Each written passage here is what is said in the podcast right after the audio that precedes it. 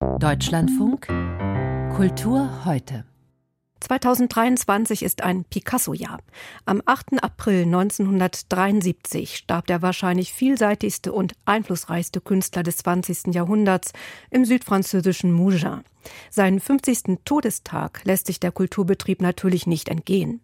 Rund 50 Ausstellungen und Gedenkveranstaltungen sind geplant. Den Anfang macht, relativ klein und bescheiden, die Fondation Bayler in Rien bei Basel, die in einem Raum zehn großformatige Gemälde aus Picassos letzten Lebensjahrzehnt präsentiert. Das Thema dieser Bilder, Maler und Modell, ist bekannt. Picassos Verhältnis zu Frauen war mehr als problematisch. Christian Gampert hat die Ausstellung gesehen. Bis zuletzt hat es der alte Faunen Picasso mit seinem Lieblingsthema gehalten, und das war nun mal die Frau und er selbst natürlich. Man könnte auch hochtrabend sagen, der Mensch, aber eben vor allem in weiblicher Gestalt. Selbst sein großformatiges Wandgemälde Guernica über die Zerstörung der spanischen Stadt ist eine Collage fragmentierter Klageweiber. Der Kunstkritiker John Berger beklagte, dass Picasso sich in den 1950er Jahren selbst verlor, umgeben von Schmeichlern und ohne politischen Impetus. Das gilt aber nicht für Picassos allerletzte Phase ab 1963, in der der Künstler noch einmal kraftvoll eine Summe seiner Möglichkeiten zieht und die auf die existenzielle Beziehung des Malers zu seinem Modell anwendet. Es ist ein Motiv, das er in diesem Spätwerk immer wieder variiert hat, ein Motiv also, wo man sehr schön den Erfindergeist auch im Spätwerk des Künstlers nachvollziehen kann. Sagt Kurator Raphael Bouvier. Die Fondation Bayerler hat es gut gesehen. Es ist das Verhältnis der Geschlechter in seiner archaischen Direktheit, das Picasso am Lebensende mit den Mitteln der Moderne noch einmal durchspielt. Man mag fragen, was soll uns das im Zeitalter der Diversität? Aber auch das Diverse ist nur eine Variation von maskulin-feminin und auch bei Picasso sind die Zuschreibungen manchmal nicht sehr eindeutig. Die Frau ist bei ihm bisweilen ein verrenktes, leidendes, aber auch bedrohliches Wesen mit durchaus maskulinen Anteilen. Der Mann, er selber, der mit tropfendem Pinsel auf das Objekt seiner Begierde blickt, ist da schon eindeutiger konnotiert.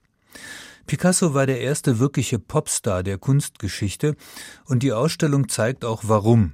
Weil er am Ende des Lebens die Versatzstücke aller Phasen seiner Kunst virtuos zu mischen verstand.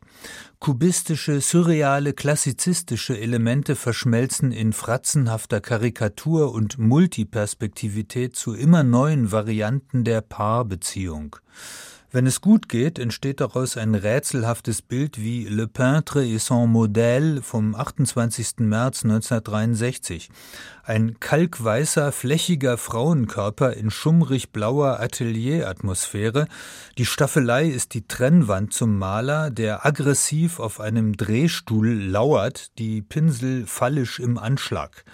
Wenn es schlecht läuft, sieht man das gleiche Thema zwei Tage vorher gemalt als lustlos hingeworfene blassfarbige Skizze, ein schabloniertes Gelegenheitsimpromptu mit der Frau als kaulquappiger Miniatur im Liegestuhl. Zwei Monate später malte er exakt das gleiche Arrangement atmosphärisch viel dichter als Landschaftsbild. Der Mann jetzt in Torero-artiger Erwartungshaltung. Einige Figuren wirken sehr barock, sehr üppig, andere eher reduziert. Manchmal greift er auch auf klassizistische Figuren zurück. Also das Spätwerk ist wirklich extrem vielfältig. Jeden Tag ein Bild, das war Picassos Devise. Natürlich sind all diese Werke heute ein Vermögen wert, allein durch den Namen ihres Schöpfers. Es gibt zwar jede Menge schwächere Picassos, aber gerade aus dieser Wurstigkeit der Welt gegenüber entstand bei Picasso beiläufig auch das ganz Große, der Francis Bacon-artig verzogene Männerkopf etwa, eines der spätesten Bilder, ein Monument des Scheiterns. Oder die Nackte mit Katze, die ganze Leinwand in Grau mit klauenartigen animalischen Gliedmaßen und Körpervolumina der liegenden Frau, die nur einen sehr kleinen Kopf hat. Der späte Picasso denkt und malt quasi biologisch. Er misstraut der aufgeklärten Vernunft. Er wirft uns auf unsere begehrenden und verfallenden Körper zurück mit einer Art viriler Trauer. Klobige Körper und Geschlechtsteile, die wild durcheinander geraten sind. Viel schlauer sind wir heute auch nicht. Christian Gampert über die Picasso-Ausstellung in der Fondation Beiler in Rien bei Basel.